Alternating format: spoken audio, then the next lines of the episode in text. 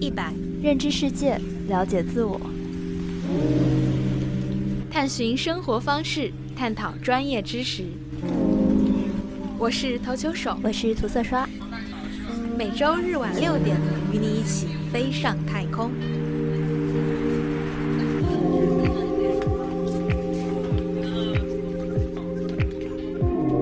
各位 ASK 一百的听众朋友们好，我是涂色刷，欢迎来到我们这期特别节目。说它是特别节目呢，是因为我其实是被即兴邀请参与录制的。邀请我的人是在今年七月上过我们播客的嘉宾，建筑师丁字尺。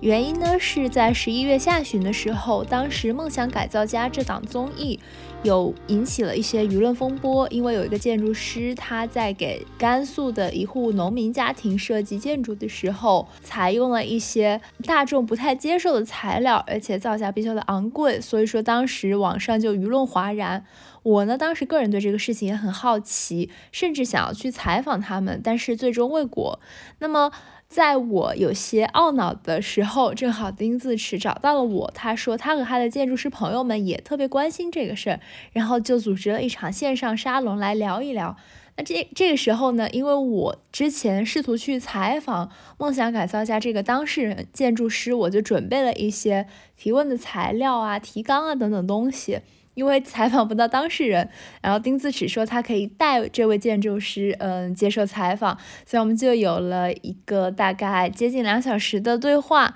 那么剪辑成了这期播客，嗯。因为这个播客的实际录制时间是在十一月下旬嘛，那么拖到现在才放出来呢，其实也很惭愧，是因为这段时间我个人经历了很多的，就是嗯人生起伏和一些大的变动，就是我换了一下工作，然后搬了家，并且一直在改造我自己新租来的这个房子，那我觉得。虽然说很抱歉让这期节目拖了这么久才跟大家见面，但是我觉得在我自己改造我所居住的房子的过程中，我也对我们所谈论的主题，就是什么是更好的建筑，人应该居住在怎样的空间里，也有了更多的认识。所以就带着这样的心情，让我们来进入这一期节目吧。最后做一个小提醒，因为这一次节目录制，我们是请建筑师丁字尺，他通过在线会议直接录制的声音，所以说可能不像我们平常那样是各自用了一个别的设备进行的收音，可能效果在音质上会有一点点的损失，希望大家多多包涵。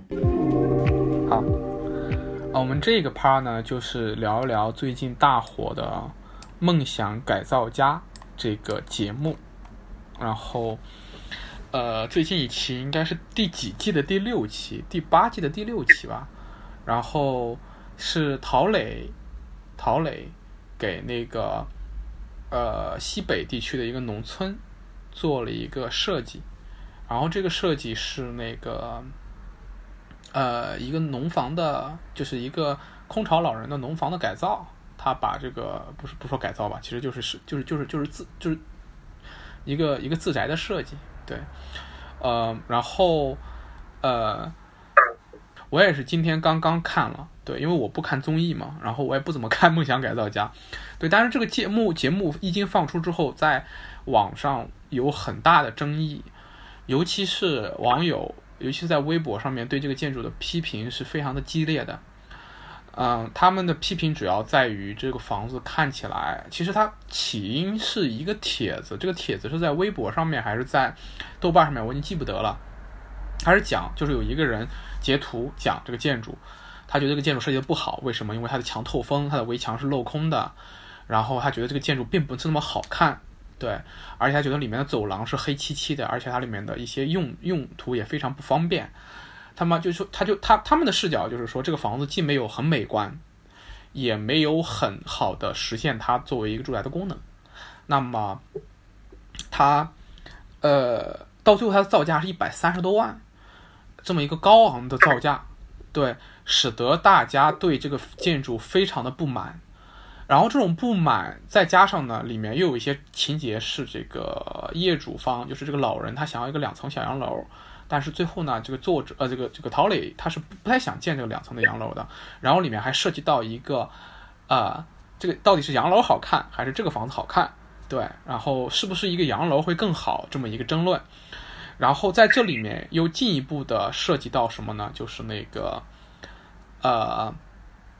呃，到底就是人民大众的审美，就是大家希望想要建一个小洋小洋楼和这个呃建筑师的审美，呃是就是以在网上的争论里面，俨然已经上升到了一个谁对谁错的一个地步地步里面去了。是，其实还是吵得非常厉害，不可开交。然后在这个过程中，陶磊受到的批评是非常多的。然后他的微博在网上是遭到了围攻。然后他最近爆出来是他的自宅，呃，包括他之前的一些设计项目也遭到了举报。现在是这么一个情况。呃，今天之所以想要聊这个事情呢，是因为，呃，他虽然在我们建筑圈里面出圈了，但刚开始我并不。就是并没有完全关注这件事情，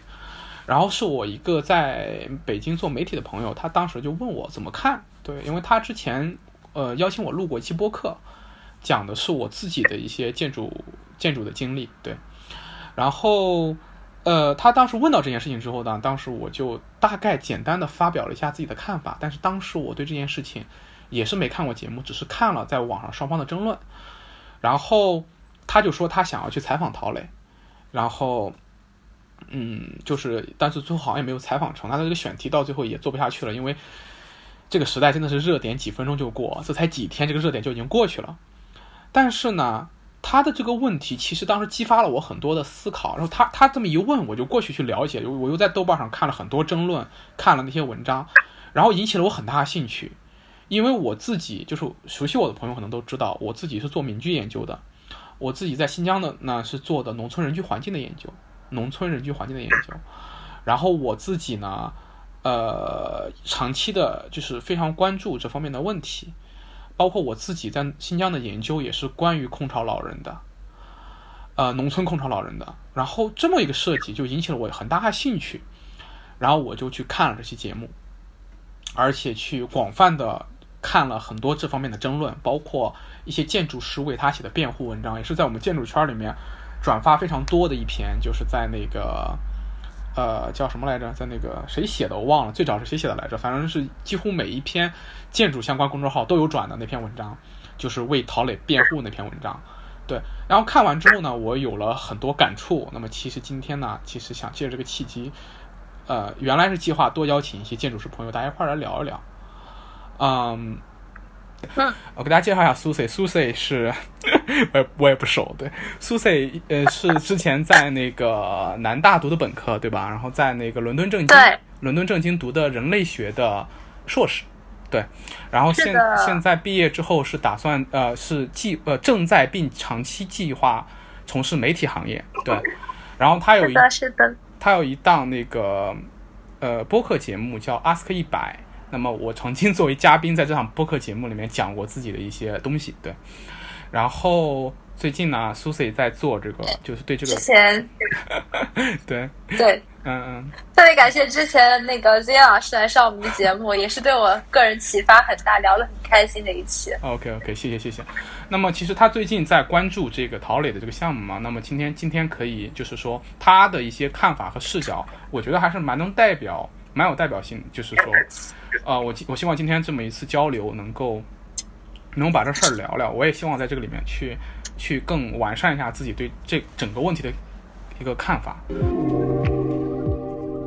我看了那个节目，看了两遍，就是我把它。普通版和加长版都看了，然后我也看了网网友的很多的舆论，然后前天的时候我跑到他们在北京七九八陶磊的建筑工作室门口去逛了一圈，然后还敲门，有一个他们里边的工作人员还跟我聊了几句。他们现在其实是不想接受采访，他们还没有想好说怎么样的去回应这个问题的。但是我能感受到他们现在。也很紧张，因为这一定不是他们设计师事务所想要的一个结果。我觉得这是出乎他们所有人意料的。那我觉得这个点就很有意思，就是说，呃，这一些认真的在里面投入了心力的设计，就我不论说这个东西是不是陶磊他自己最认真的一个作品啊，但我相信这个作品也不止他一个人完成嘛，他手底下很多建筑师，还有我们在节目里边的看的一些工人，他们投入了这么多的心力，没有一个人能想到说会被骂的这么惨。我觉得舆论暴力肯定是不对的。可是为什么他们会这么没有设想到呢？我觉得这个点可能是最重要的。然后发现网友们啊，最关注的是一个呃造价的问题，就是一百三十二万。对，这个我们可以待会儿好好聊聊。对，我们可以好好聊聊。是的，是的。嗯嗯。就是嗯，对于一个甘肃的农民来说，一百三十二万到底意味着什么？我觉得，就是现之所以这个事情这么引爆大家，是因为。这里边甘肃农民这个群体，以及建筑师代表的，就是来自北京的一个精英的，呃，甚至他的他自己拥有一栋豪宅别墅的这样一个建筑师形象，天然的这里面有很强的社会矛盾存在，所以他才这么容易激起大家的情绪。然后他们觉得，对于你来说，一百三十二万不算什么，在你豪宅平常建豪宅的时候只是个零头，可是对于农民来说意味着什么呢？这是让大家生气的部分，而。至于建筑本身到底有多好有多坏，其实网友们都没有那么关心了。嗯，对，嗯，这是我觉得很遗憾的一个部分，就是当时我在。我们我们编辑部啊，想要说去探讨这个问题，大家一致反应也是，我们最需要听到的是来自建筑师的声音。可是他们对 不愿意接受采访啊，所以很想听听就是今天在场的各位建筑师的看法。因为我发现现在由于已经形成了舆论暴力了，所以很多建筑师他可能对这个想房子至少不是百分之百批判的态度，他都已经不敢。不不敢公开发声了，这这也是我觉得很不正常的一种情况。但是对，但是就幸运就幸运就在于今天办短歌会的这个 Z，他是个建筑师，而且他今天大胆开麦。说实话，就是我我觉得我还好，因为我这个公众号没怎么有人看嘛。然后 对，所以我我我我今天计划是这样的，就是我今天刚开始就先亮明态度，就是我今天是大胆开麦，而且我觉得我今天整个视视角和立场。是为陶磊辩护的，对，嗯，很期待，很期待。哦，好，对，然后，然后，然后，对，对，对，然后我其实，其实我我也很期待的是什么呢？就是说，呃，一方面就是说我我原来计划今天是传一个局嘛，我希望我原来希望是我很多建筑师朋友能过来一块聊一聊，可大家都在加班，可见我们建筑师很惨的，对吧？也别骂了，对。然后，然后其次就是我想听听大家的意见，就是不是网上的人。我想听听我身边的人，就比如说我姐姐，再比如说我身边的这些朋友的意见，也想听听你，因为我觉得你肯定是做了很多功课的，对。然后这么一个交流，我觉得是肯定是有很多很有意思的东西能够留存下来的。那么这个东西，我觉得它会给我很大启发，一方面，另外一方面，它会会会会会进一步完善一些我的想法。好。嗯，起个头儿，对你，你你最刚开始想，比如说你想听听建筑的意见，如果你你假如说我是陶磊的话，你采访你你你一定先问哪个问题？对，嗯，好我会问他，现在你后悔选择红砖作为这个建筑的主设计材料吗？OK OK，那么好，现在我来替他回答一下，不不不，我不替他回答，就是我只是说一下我的意见，我的回答就是，我认为选择红砖，嗯。是有问题，但是我觉得那是一个在当时看来最好的一个做法了。就是我觉得，呃，他回答的话，我觉得他应该会回答不后悔。嗯，我我想补充一个很有意思的点啊，就是我现在居住的附近是。这个街区是北京的一个老小区区域，然后这里边的老小区的房子可能是七上世纪七十年代到八十年代建造的。嗯然后我今天坐公交车的时候，我神奇的发现这一片的老小区房子，他们也是用裸露的红砖加上混凝土来修建的。嗯就和陶陶磊的房子，你乍眼看上去可以发现很多的相似之处。我忽然就觉得很有趣，我想真想请陶磊到这个北京的老小区来看看，说，哎，因为我都觉得他很眼熟。对。那么这里我其实可以展开说一说，因为红砖这个建筑材料选择在这个节目里面，它非常大，非非常用用了非常时非常长的时间来呈现。这个它的它的它的逻辑是一点问题都没有的，就是砖是一个非常常见的建材，就是即便它不用红砖来做建筑的表达，它这个建筑里面的主要的土建部分一定是会用到红砖的，这点是毫无疑问的。那么，那么下一个逻辑就是，那我既然用了红砖，它会在土建里面用到，然后我拿它来做一个表达，有没有问题？我觉得也是没有问题的。而且它这个红砖是一个非常，就是非常在地的一个材料，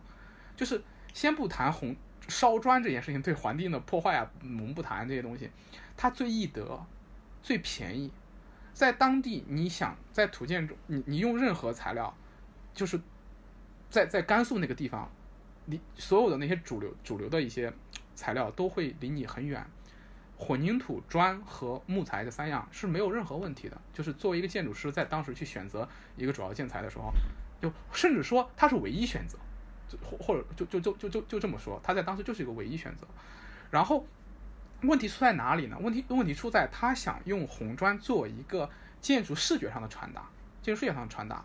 这个其实也是没有问题的。但是他就面临到了第一个问题，呃，其实他面临到两个问题。这两个问题是哪两个问题呢？第一个问题是。当地的红砖的质量不行，这个时候他就做出了妥协，在节目里面就着重的放在了他做妥协的这件事情上面。我认为这一段传达的还是非常好的，就是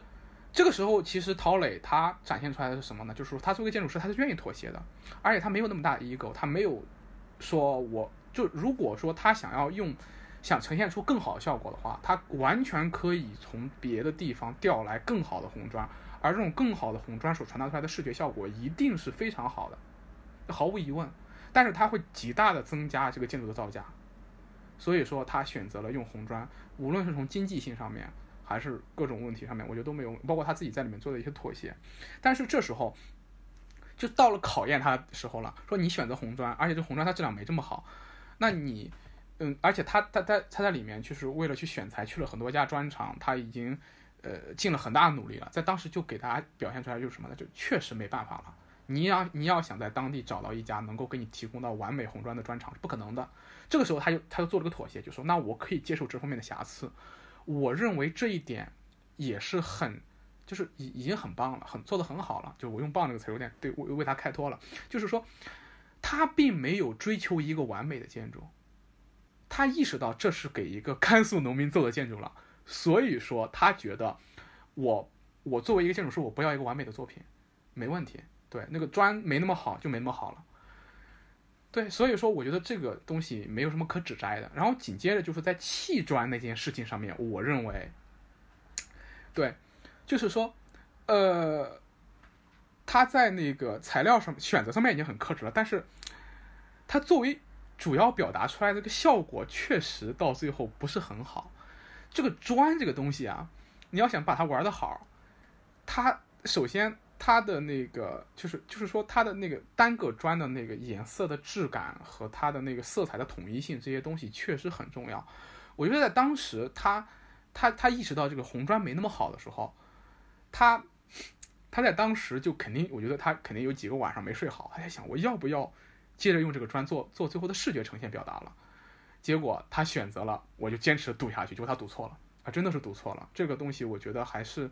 赌错了的。一方面呢，就是这个用这种有瑕疵的砖所呈现出来的效果，确实极大的打了折扣。你可以想象，如果他用三大特赛罗，就是用阿瓦尔托那个那种红砖，或者用那个你们北京的那些那些红砖去做的话，效果肯定比现在好很多。而且他的这个选择也导致了后来人工费费用的飙升，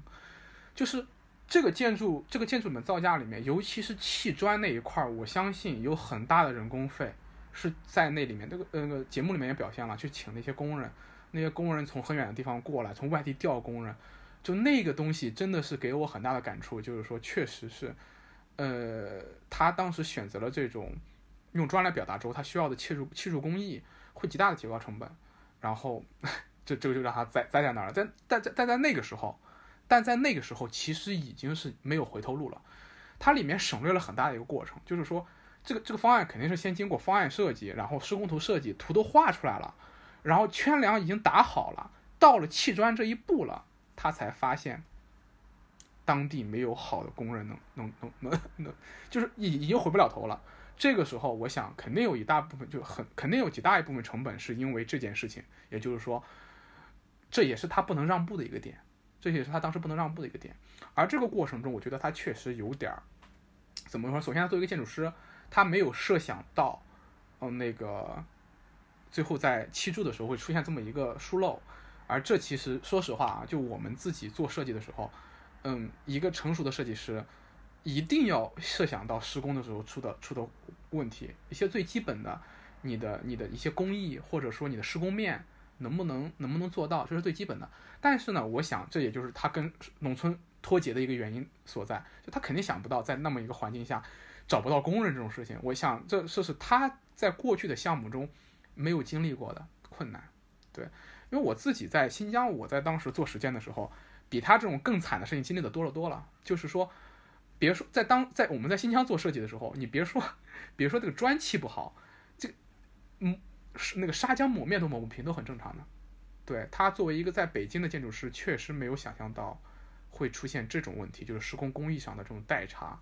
是他没有设想到的。那么就是这么一个问题。对，OK，你可以继续问了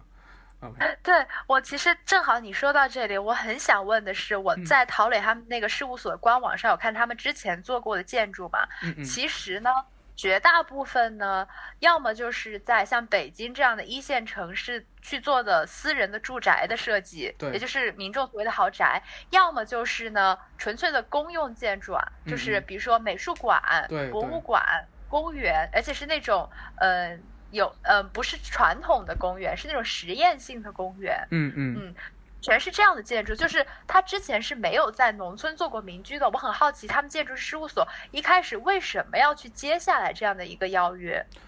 ？OK，就这个东西，因为你会说他可能不够熟悉，我相信他们也知道的。那他们为什么要去接呢？这个这个东西其实我就不能替他回答，这个是一个非常私人的问题。那么刚才我的朋友、我的舍友他谈到这个问题，其实很简单。上梦想改造家现在几乎成为了一个怎么说？一个想要去怎么说？想要成为一个明星建筑师所必走的一步了。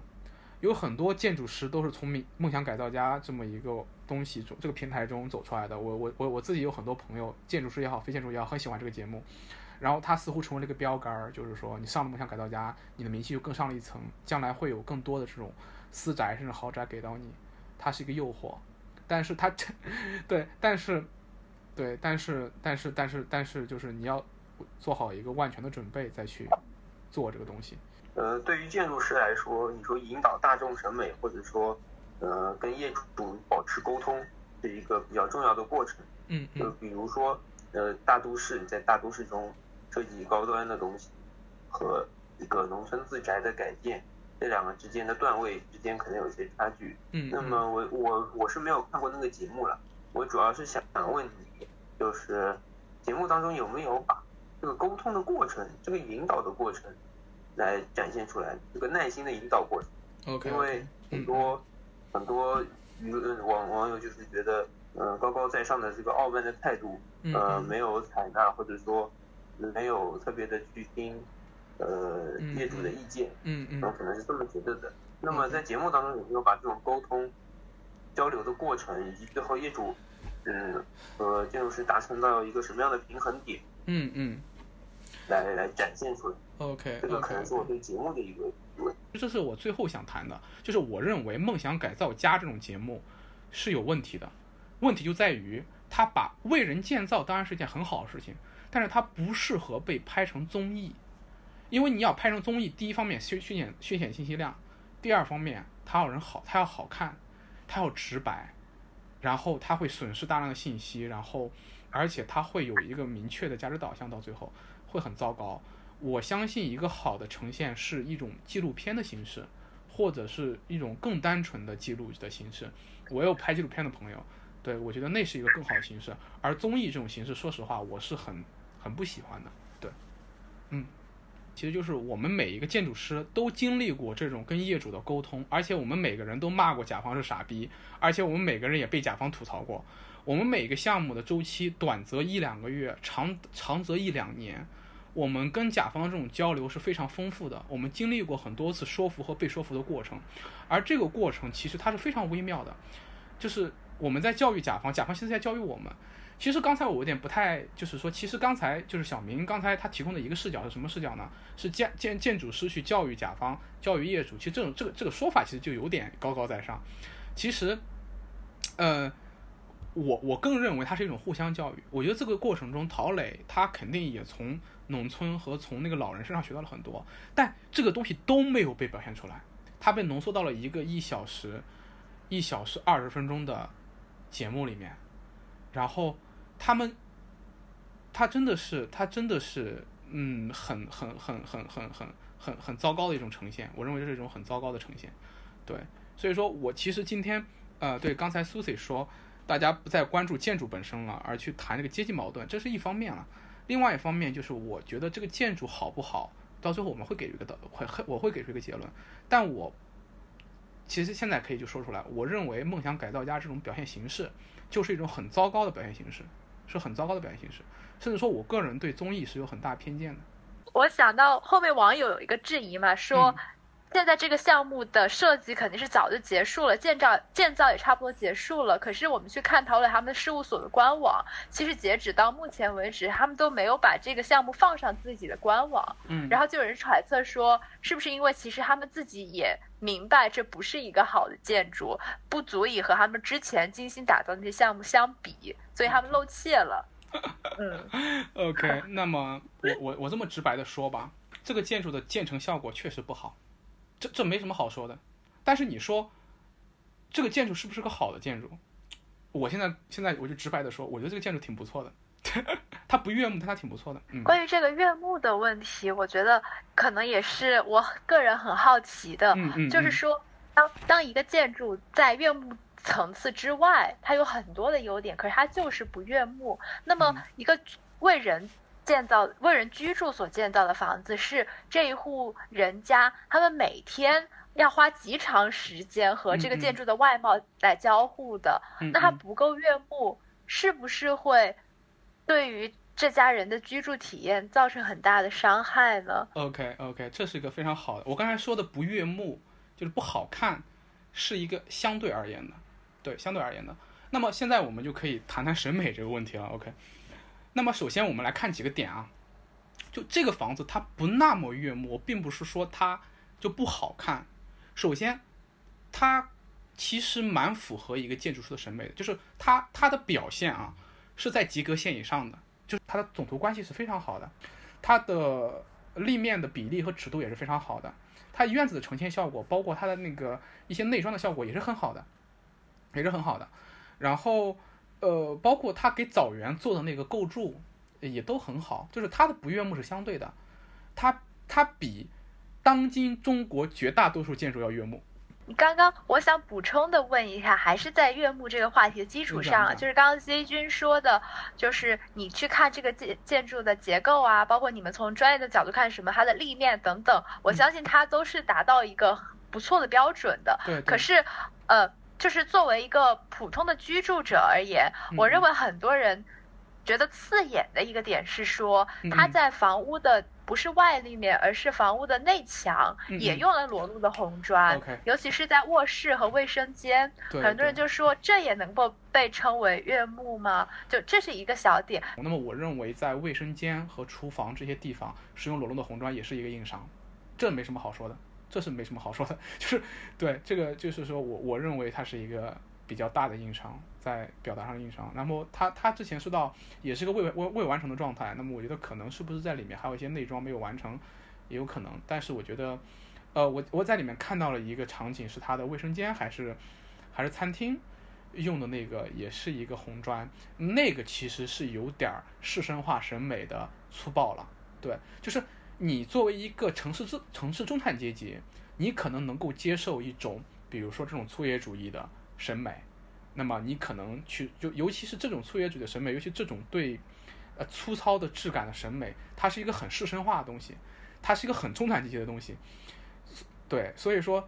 它出现在农村肯定是格格不入的，所以说这个我认为是一个硬伤，它的不那么悦目其实是有些客观原因导致的，比如说。它的就比如它它的主要表达手法红砖没有得到一个完美的体现，但是因为让一个建筑悦目是要花极大成本的，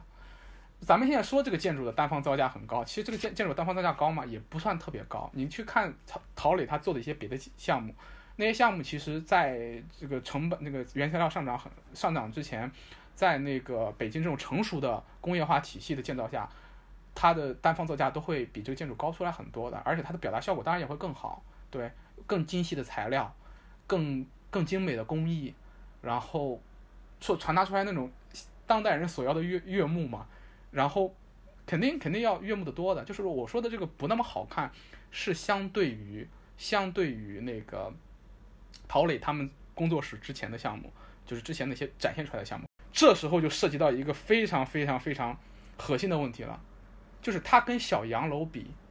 哪个审美是更好的？小它跟小洋小洋楼比哪个更好看？这也就涉及到刚才我姐一点就找到那个话题了，就是什么不是有点儿，就是到底建筑师该不该去引导，或者有没有这个所谓的义务去引导大众的审美？这这个其实我觉得是一个核心的问题。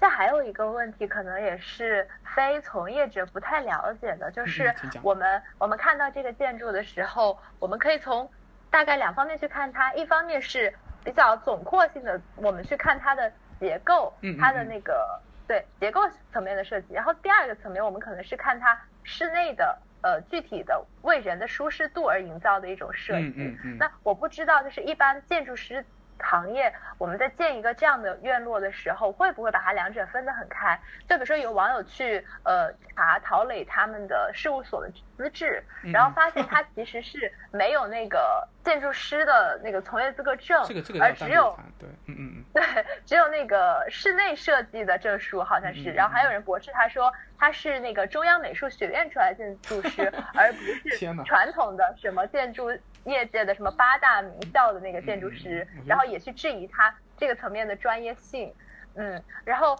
嗯，比如说我们之前，其实我有看过梦想改造家，其他的一些节目啊，我们明显能看出有一些建筑师，他们可能对室内的装潢会更擅长，甚至于他们在做一些适适老性啊，还有包括呃室内的这个储藏空间啊等等，他们都会花很多笔墨去表现。可是，在这一期，似乎我们纯粹看到是说把这个房子的形状建出来。这样的一个过程。OK，那么，嗯，这这里面首先有两点。第一点，呃，第一点，那个建关于建筑师资质这个问题，这个东西完全是一个就是外行看我们这个行业的一个怎么说想象吧。就是说，呃，去做方案设计是不需要资质的。呃，需要资质的是施工图设计里面，就是说我们盖章那个环节，这里面涉及到我们整个行业的运作机制和我们行业的分工，对。呃，陶磊去这么一个事务所，没有一注册建筑师的资质，没有，但他如果作为一个方案，他是他作为一个方案的提供方是没有任何法律上的问题的，没有任何法律上的问题的。那么这个建筑的最后的施工图也不会，呃，也不会去，也不会去给这个，也不会是陶磊他们去画，也不会是陶磊他们去盖章，对。这这这不是什么问题，对，这不是什么问题，这只是一个行业分工环节的一个问题。我觉得这个东西没有什么必要讨论的，对，拿这个去去说它，那那我我我自己所在这家建筑师一呃所所在的这家那个建筑事务所也没有也没有所谓的对那个建筑建筑也没有资质啊，我们要甲乙丙这种资质，我们也没有，我们也是个方案咨询公司公司，这没有任何问题的，然后。我自己也在做建筑设计，我也不是所谓的一建注册建筑师。我明年才会参加我的第一场职业建筑师的这种考试，而且我会考很多年。我自己的 leader，我我我的总监，一个非常好的、非常成熟的建筑师，他已经有了十几年从从业建筑建筑从业经验，他也没有这个注册建筑师的资质。这个东西并不影响到你去提供你的方案咨询的这么一个业务，就这没有什么问题的。这个东西很专业的一个一个东西，这个不谈。其次。央美和国美是在我们建筑圈里面蛮受到所谓的主流建筑师其就是个鄙视的两个两个两个两个两个学校，但是我认为这种鄙视，嗯，这种鄙视没有没有没有没有没有没有什么道理，就是我我我我我我不知道，就这这里面就涉及到一个怎么说呢？就布迪厄的那套，你们你们搞人类学、搞社会学的文化资本那一套东西，就我觉得这个东西完全就 是一套，就 就是有色眼镜嘛。要要照这种说法来讲的话，我自己应该自绝于人民。我和我的室友，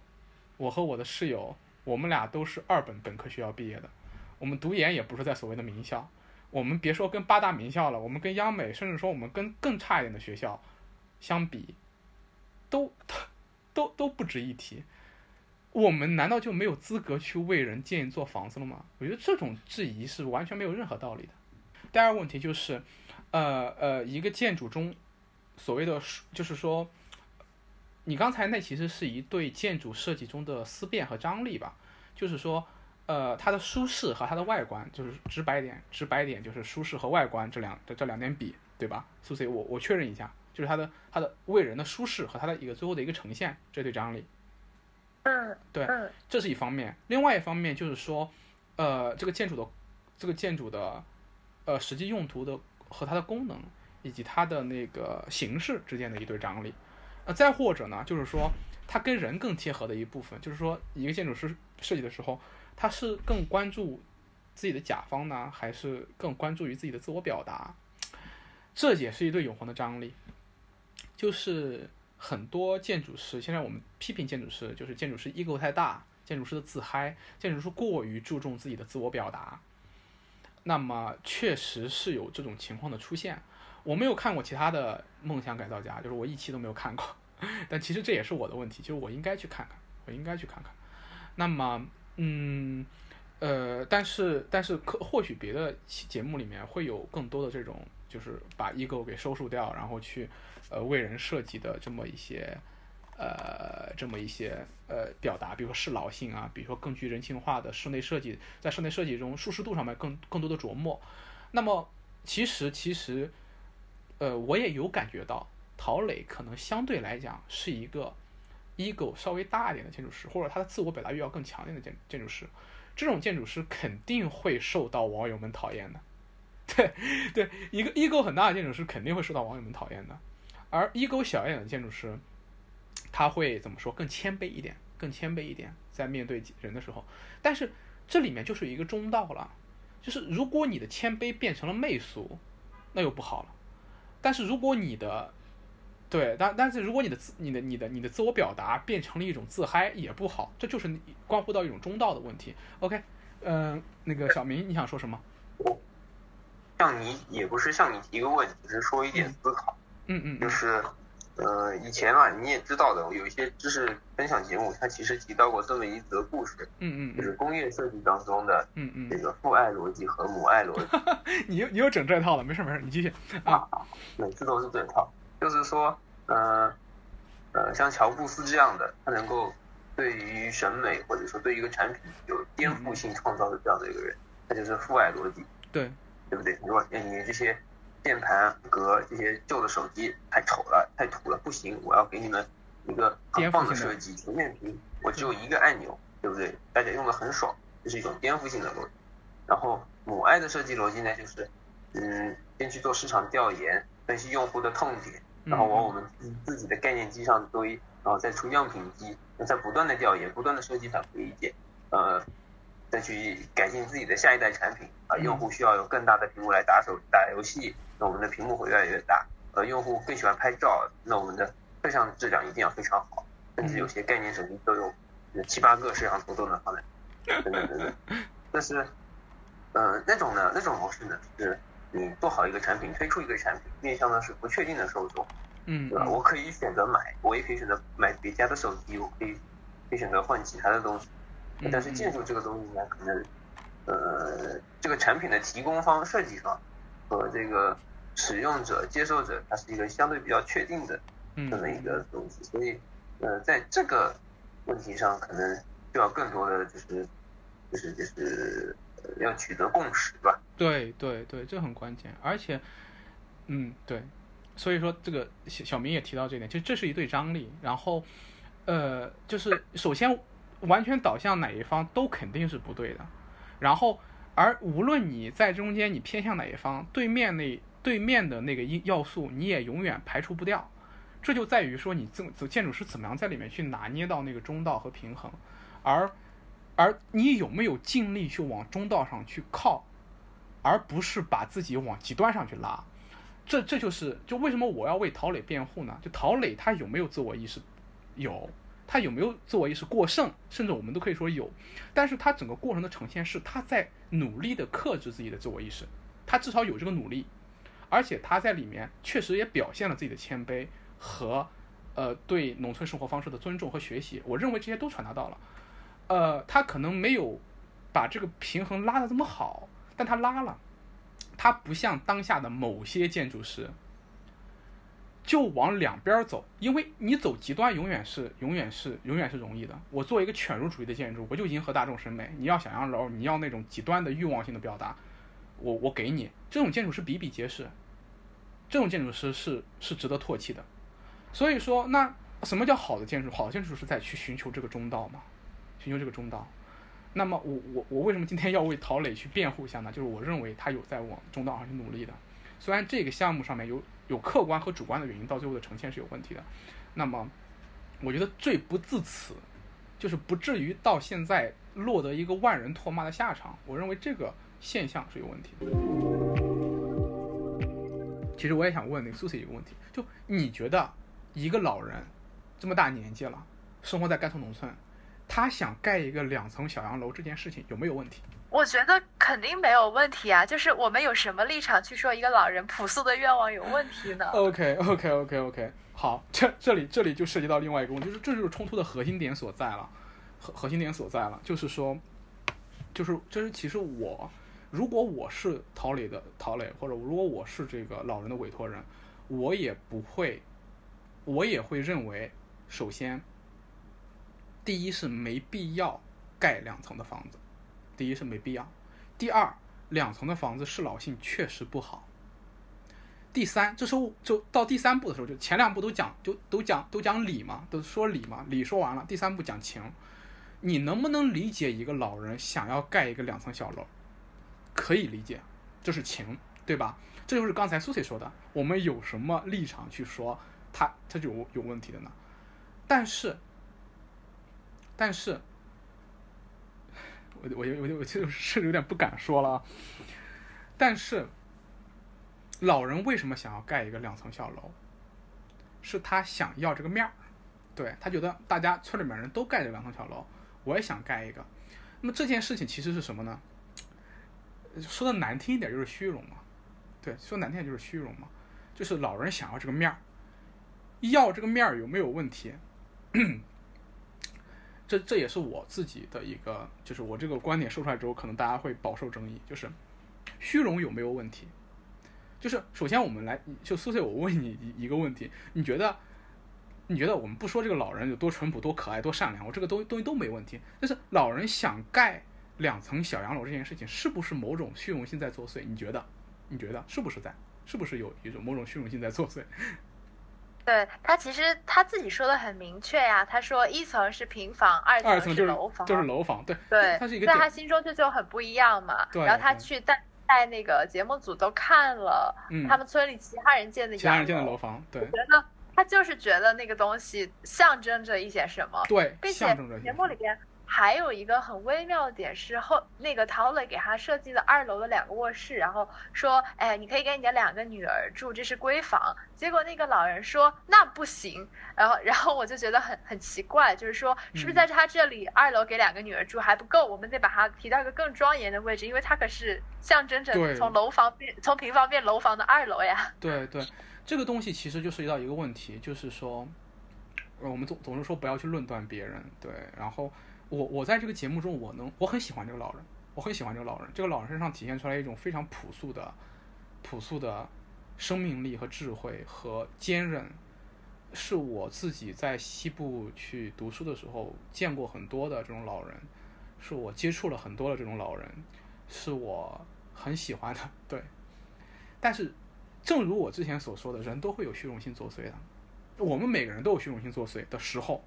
陶磊自己也有自己的虚荣心，他想通过这个建筑表达问题。但是现我我我觉得啊，我下面就要说了，人人都有虚荣心，并不代表着虚荣心没问题。虚荣心就是有问题的，因为它是虚荣心，它是假的东西，它是一个我们不需要的东西。这是我自己的一个直观的一个一个感受。对，就我我我其实这里其实就要说一点，就我觉得现在。很多人就会拿这个东西为自己开脱，就是，而且他因为为自己开脱，所以在面对这种时候，他就会陷入到那种那种那种虚无主义中去。他就觉得，那都都 OK，因为因为我们每个人都是都有虚荣心，那么虚荣心就没问题嘛？我觉得这个逻辑是完全不成立的，因为我们每个人都有虚荣心，那虚荣心就没问题？我觉得这是没问题的。我我我觉得这是我觉得这是有问题的，我觉得这是有很大问题的。这个时候。陶磊面对这个老人的时候，他就面对这个问题：于于理，我不该建这个二层，为什么？他会提高造价，他没有必要，对他没有必要。OK，这两点，这两点其实，在我们就如果单纯的建筑设计中，如果老人没有这个愿望的话，我们就不就，如果老人没有这个愿望的话，没没有任何一个，我觉得吧，就说成熟的建筑师会在这个地方建两层的，不会有的，不会有的。我们接受的专业训练告诉我们没有必要，我们接触的，觉得都没有必要。OK，这个时候，这个时候，这个时候，嗯，这个时候，陶磊，陶磊，就是这个时候，陶磊肯定会有一个说服的过程。都最后他有没有说说服成功呢？没有说服成功，他妥协了，他妥协了。这个妥协，我认为什么呢？我认为这件事情就让我就是给陶磊有加分，对，给给陶给陶磊有加分。那么，但是他没妥协的，他他他他他争到的东西是什么呢？他争到的东西让我对这个老人有加分，而且对这个项目也有了加分。他争到的事情就是我不建一个小洋楼，对，就是说在这个过程中就体现出来这两个人互让这一步，而且我认为这互让的一步非常妙，就是他让这个建筑得到了一个中道，得到了一个中道，得到了一个中道。就是我在这个建筑中看到的是非常可贵的是建筑师和业主的一个互相教育。一个互相教育，一个互相教育，就是陶磊理解到了，就是说二层对这个老人有非比寻常意义，所以我给你，我我给你，对，这其实象征着我老人这一辈子的努力有了一个归宿，有了一个归宿，就是说我从平房变楼房了，对，这是陶磊做的做的一个妥协，他没做的妥协是什么呢？他没做的妥协是我建一个不建一个小小洋楼，因为我建一个小洋楼，就是说。如果我妥协到我建一个，就我用那些装饰性构件把你这个房子打造成一个洋楼，这就过头了。这就是说，我去我去对你的虚荣心做了过多的让步，过多的让步。所以说，嗯，我觉得在这个过程中，其实这件事情就这种这种碰撞和妥协，和双方的互相的一个呃一个互动，是让我在这个项目中。觉得很温馨或者觉得很好的一部分，我相信在这个过程中，不管他们俩之间是互相怎么互相说服对方的，或就是就在我看来，不单单是陶磊说服建筑师，说服了那个老老人，也可能是因为我多了一个建筑师的这个身份，所以我能体会到陶磊在这个过程中的这这一层这一层的让步，所以说也可能正是对，也可能很多网友他们就是说也很难理解这一层让步。对，这在我看来，这是一个平衡的一个一个一个一个一个让，而在审美和表现上面的，呃，审美和表现上面的，我认为陶磊的，对我认为陶磊对老人的这个教育是成功了的。我说在这里这里说教育是太 ego 太大了，我说是陶磊对老人的说服是成功的，说服是成功的。我在这里明确旗旗帜鲜明的表达，小洋楼就是一种很虚伪的建筑，就是很很虚伪的建筑。它完全就是一种没有必要的虚荣心，它就是完全就是一种没有必要虚荣心，对。所以说，嗯，它很假，这就是我们之前谈论那个谈论那个呃建筑求真嘛，建筑求真嘛，这建筑求真就就小这个小洋楼这个东西，它从就是这种浮华的这种仿欧式的装饰，它从根儿到外都是假的，它的建造方式是假的，是贴上去的。他服务的东西是一个人的虚荣心，虚荣，虚荣，虚荣就是一个假的东西。那么他，他到最后的一个结果会带来造价上的不必要的增加。它是一个，就是说，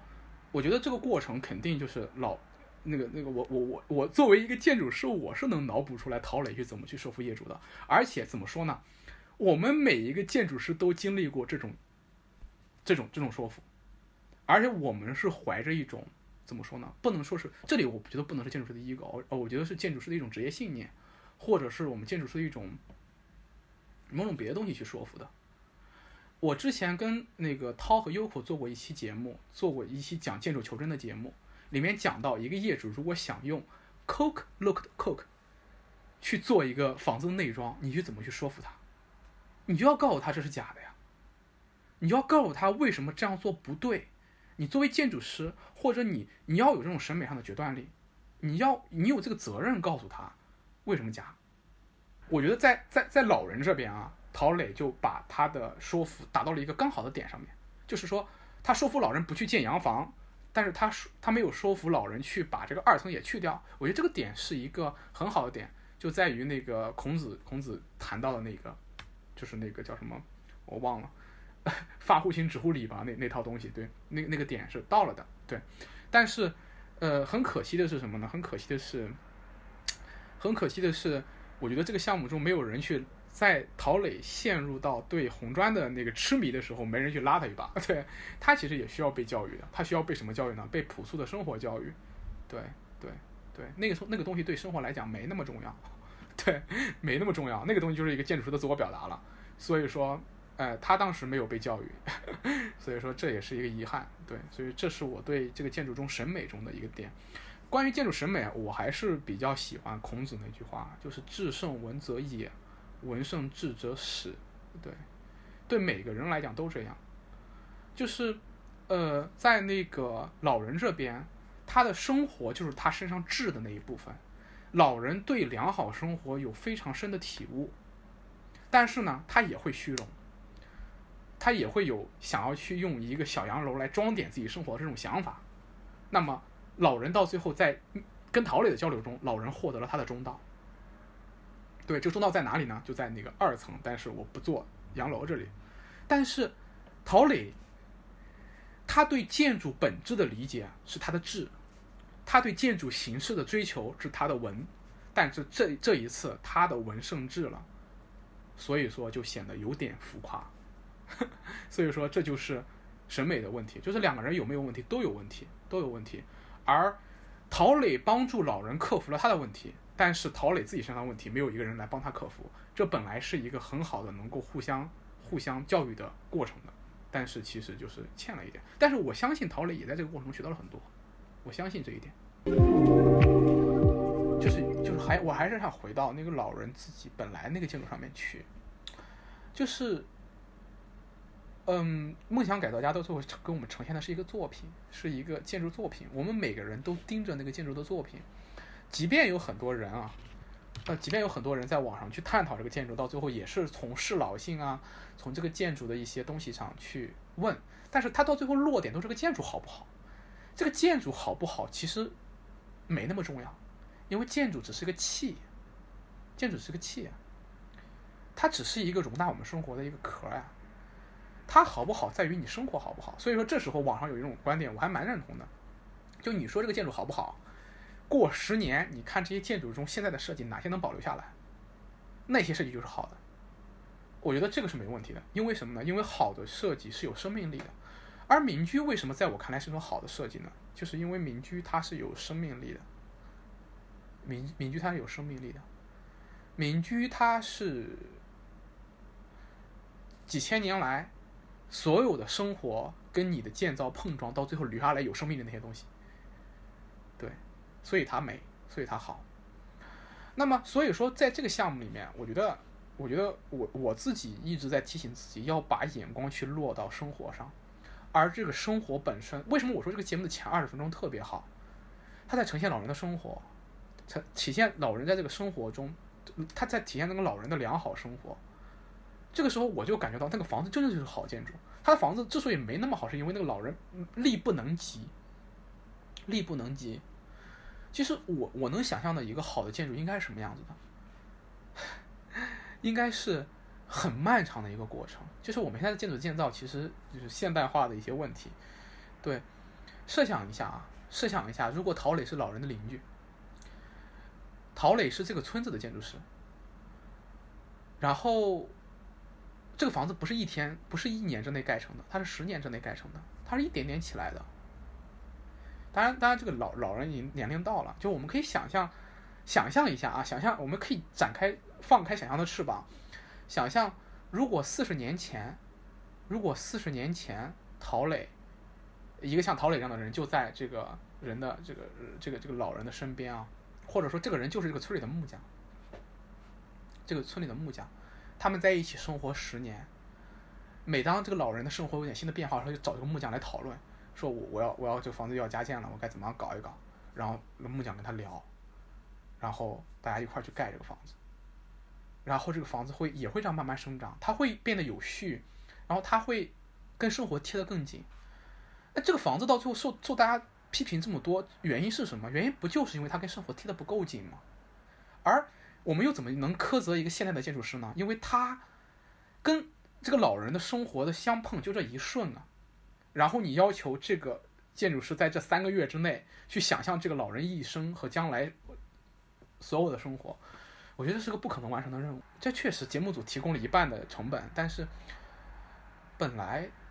本来没必要这么急的。本来这个老人可以去，对，去找一个离他更近一点的，跟他生活贴得更好一点的一个建筑师，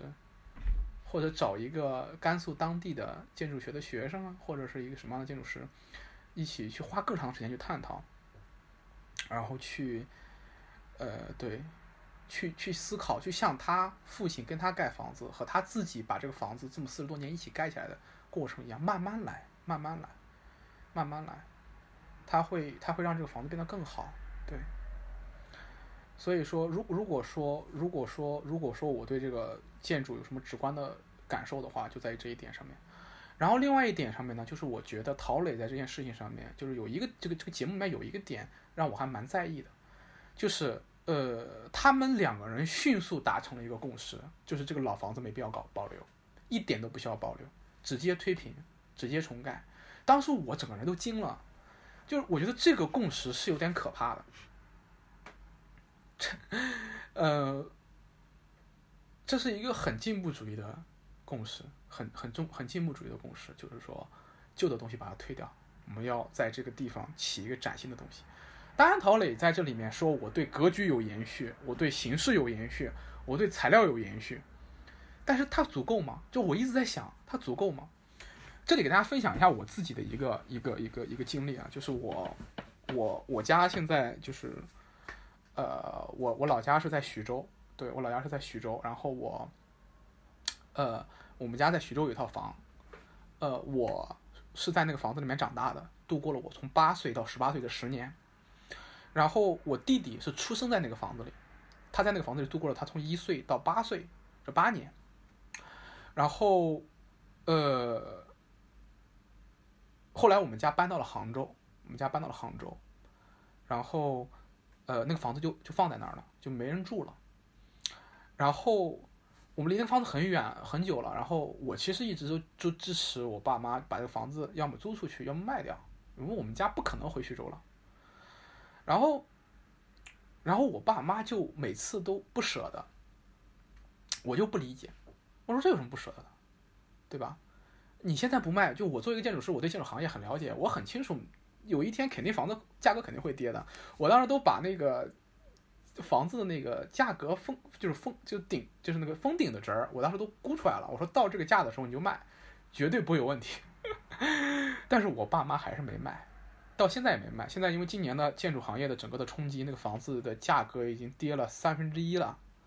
吧？对，但是我们家还没卖，也没有租出去。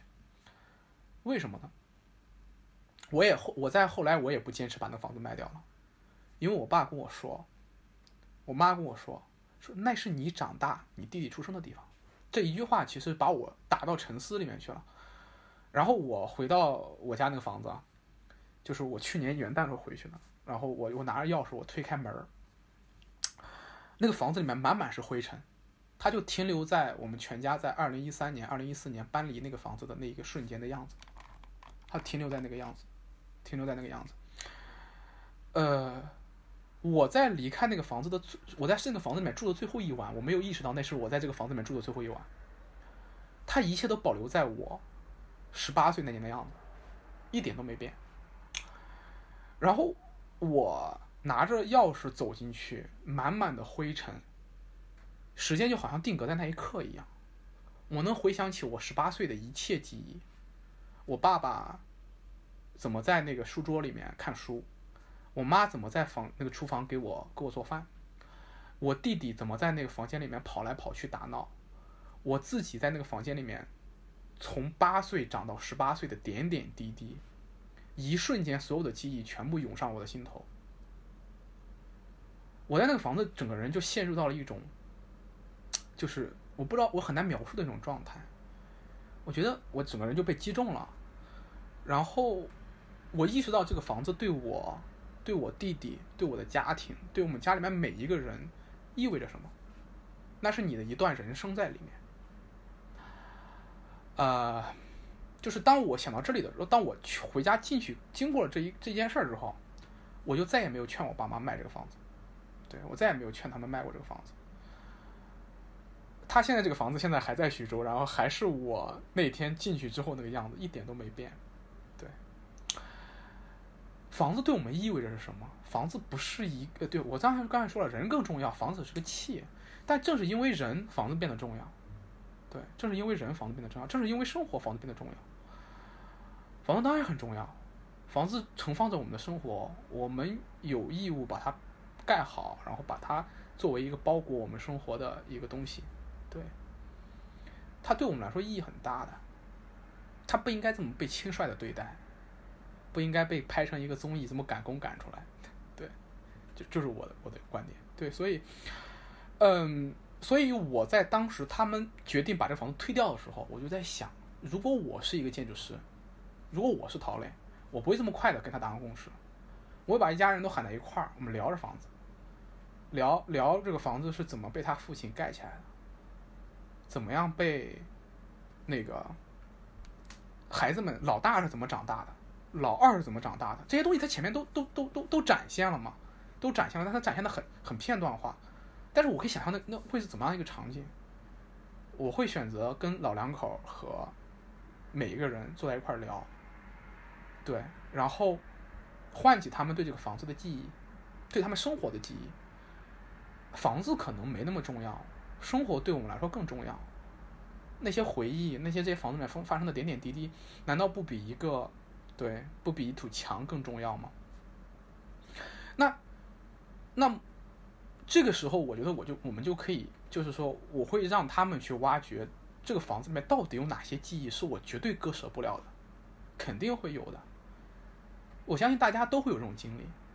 就那些自己绝对割舍不了，就我的孩子第一次学会走路的地方。啊，我我孩子第一次叫我爸爸名字的地方，我第一次摔倒的地方，对吧？然后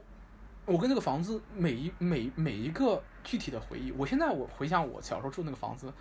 它的每一个场景是跟我每一个记忆对对立对起来的，对吧？我还记得我十二岁生日的时候，我们全家坐在那个餐桌上一起吃饭的场景。我还记得我弟弟一天长大的时候，我们怎么在那个门框上面标记他的身高的。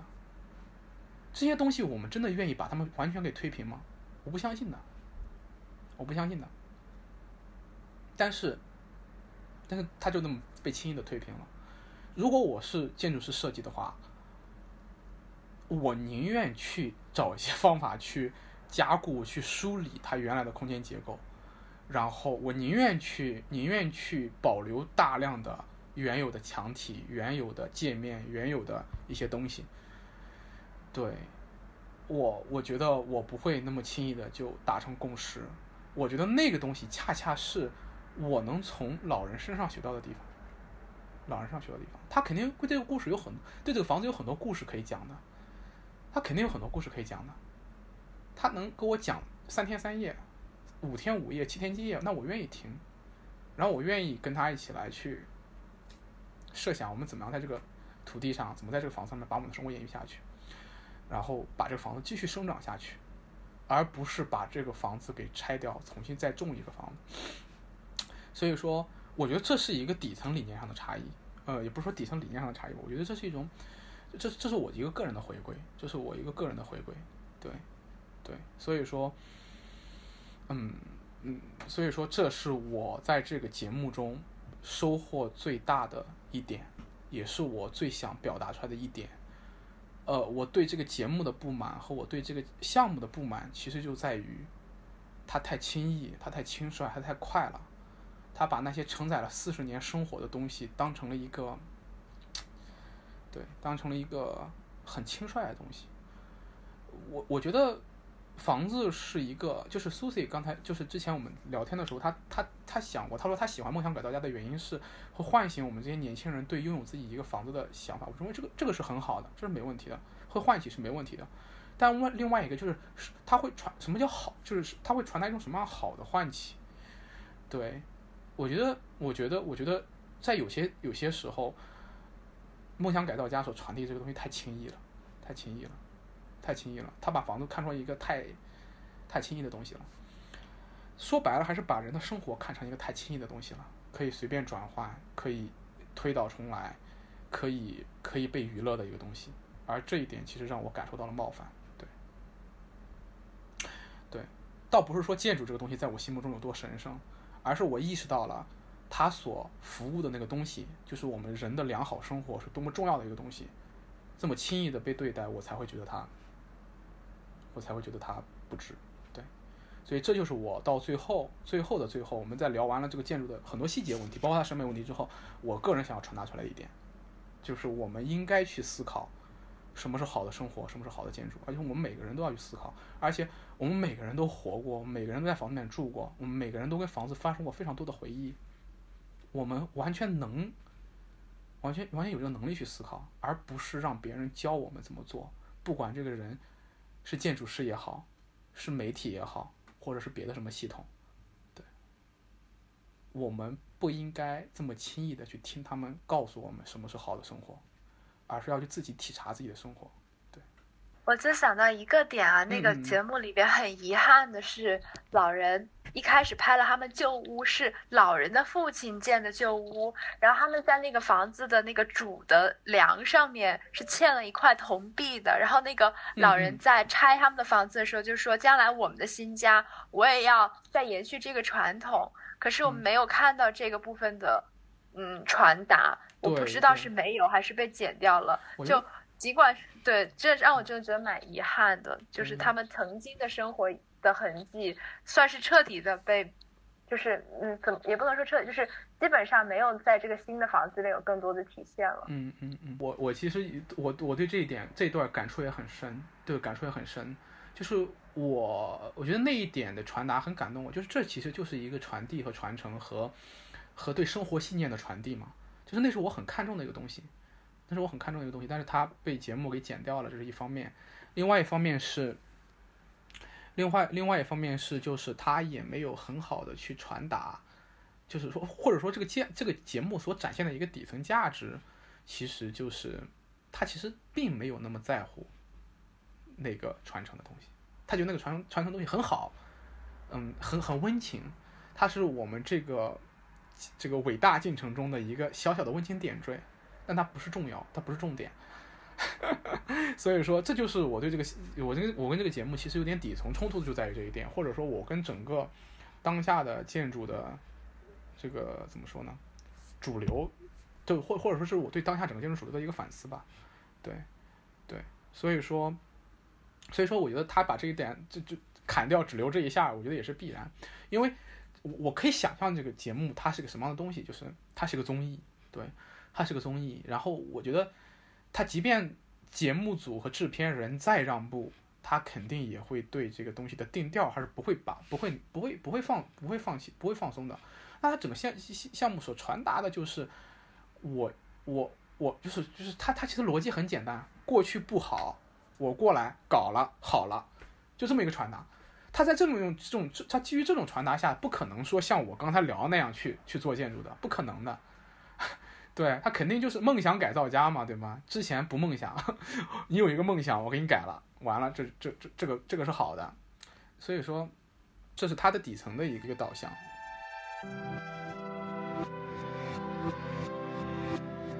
感谢收听 Ask 一百，这里是投球手涂色刷，发自东八区临时区，从智性的太空慢慢着陆，让我们再次回到生活。下次同一时间，让我们外星再见。